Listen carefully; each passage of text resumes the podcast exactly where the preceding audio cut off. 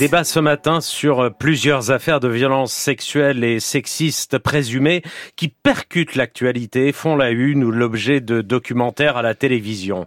Il y a d'abord le complément d'enquête sur Gérard Depardieu qui est mis en examen pour des soupçons de viol et d'agression sexuelle et visé par une plainte récente également pour agression sexuelle. Autre cas, la garde à vue de Frédéric Becbédé dans le cadre d'une enquête préliminaire après le dépôt d'une plainte pour viol. Enfin, le directeur de Sciences Po Paris, Mathias Vichra, en garde à vue pour violence conjugale, mais là, pas de plainte déposée. Trois cas très différents, mais une même question ce matin. Assiste-t-on à une nouvelle vague MeToo à retardement en France ou à la réactivation de ce que certains aiment appeler le tribunal médiatique? On en débat avec Laure Hennick, qui est avocate au barreau de Paris, auteur de La justice contre les hommes chez Flammarion, et avec Marie Dosé, également avocate au barreau de Paris. Bonjour à toutes les deux. Merci d'être avec nous ce matin pour parler de ce sujet qui vient encore percuter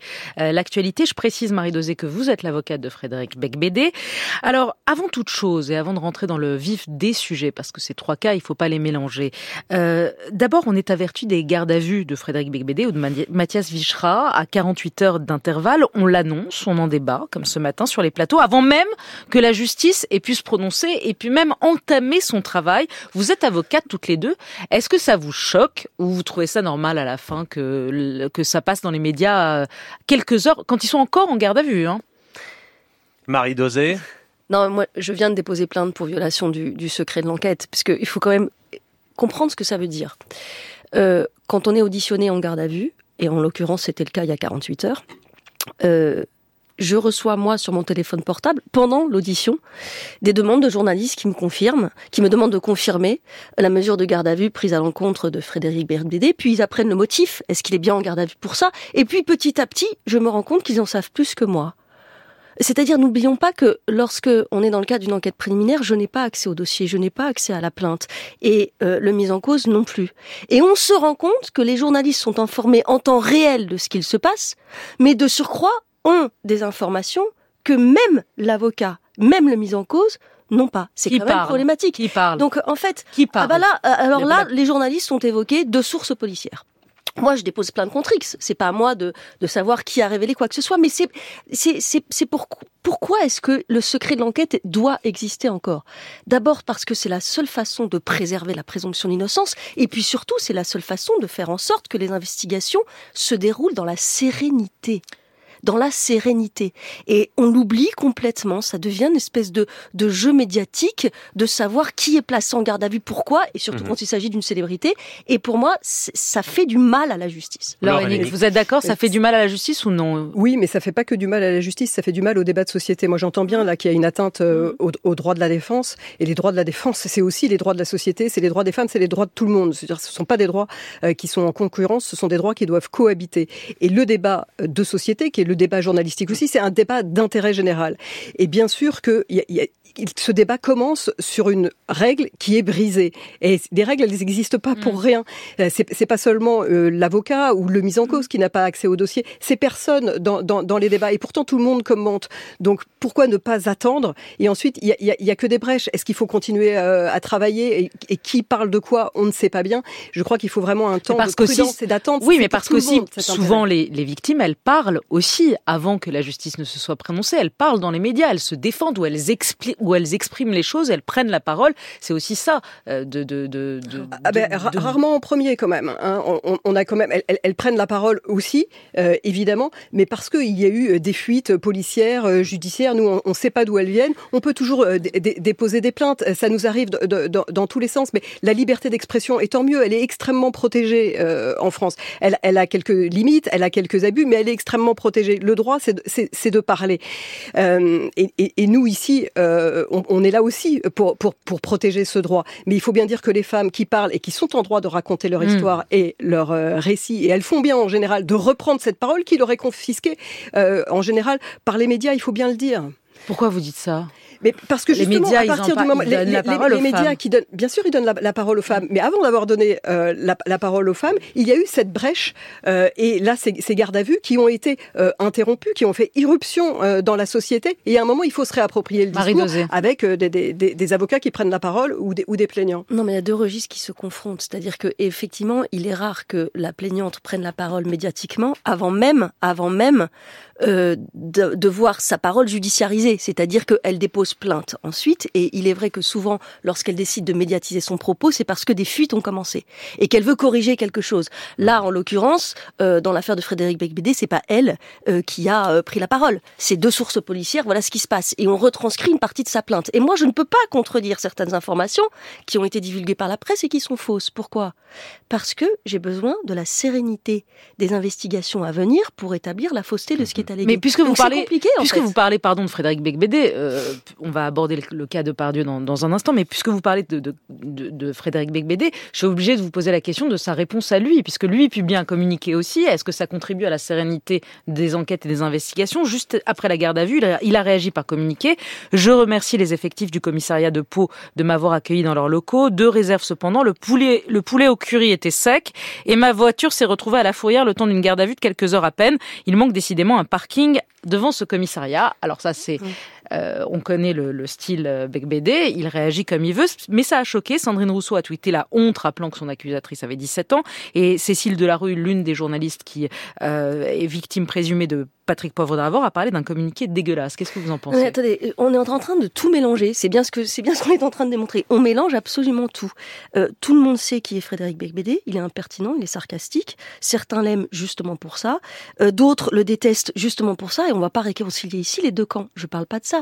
En quoi ce communiqué porte atteinte à aux investigations à venir, à la sérénité de la justice en cours. C'est tout. On sait qui il est. Mais je parle ici de la procédure judiciaire. Il n'a pas divulgué une seule information. J'ai moi-même publié un communiqué qui serait peut-être plus important de reprendre, qui pose sa position et qui demande surtout à ce que euh, le, secret des investigations soit préservé.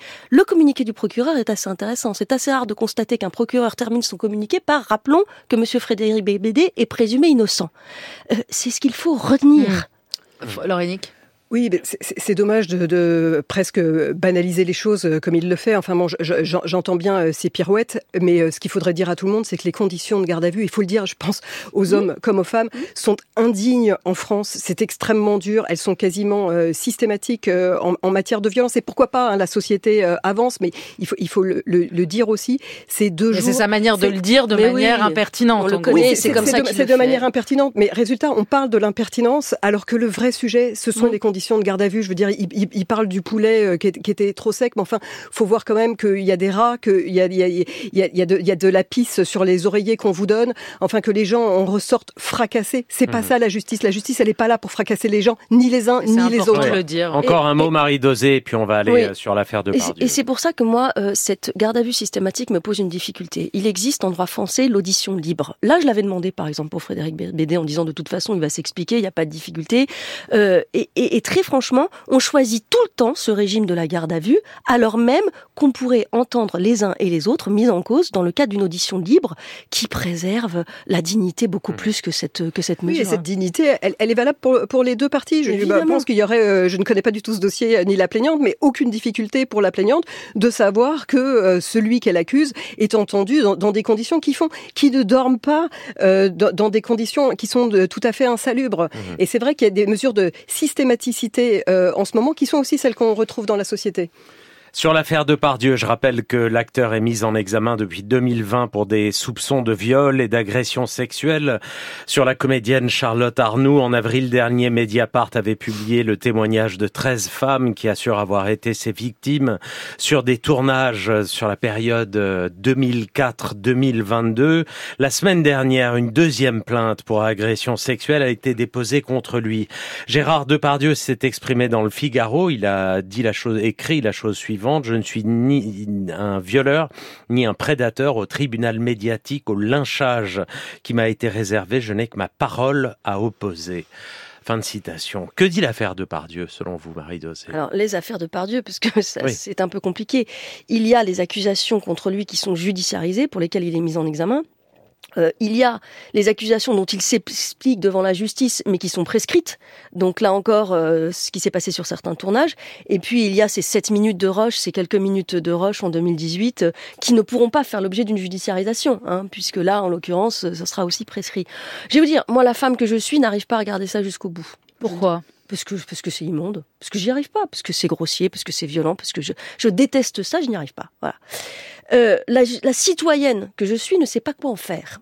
Ne sait pas quoi en faire parce qu'en fait, la citoyenne que je suis aurait tellement aimé que ces roches euh, soient d'abord donné à la justice en temps et en heure, euh, que ces rushs puissent être judiciarisés, qu'une plainte ait pu être déposée pour que la justice s'en saisisse. Et donc que ce ne soit pas diffusé dans les médias ou dans complément d'enquête La difficulté, avant. ouais, c'est quel est quel est le dessin de diffuser euh, des propos aussi violents à une heure de, de grande écoute? J'en sais trop rien. Moi, j'ai pas d'attrait pour le déboulonnage, j'ai pas d'attrait non plus pour le bannissement. Bien sûr que c'est important de savoir que sur certains tournages, euh, les, ces comportements violents doivent cesser, mais mais quelque chose me gêne. La citoyenne que je suis suis parce que justement mm. l'enceinte judiciaire me rassure et que là, en l'occurrence, elle n'est plus possible, la citoyenne que je suis ne sait pas où ranger ça. L'avocate de Gérard Depardieu a dit que dans son cas, la présomption d'innocence avait éclaté en France. Non.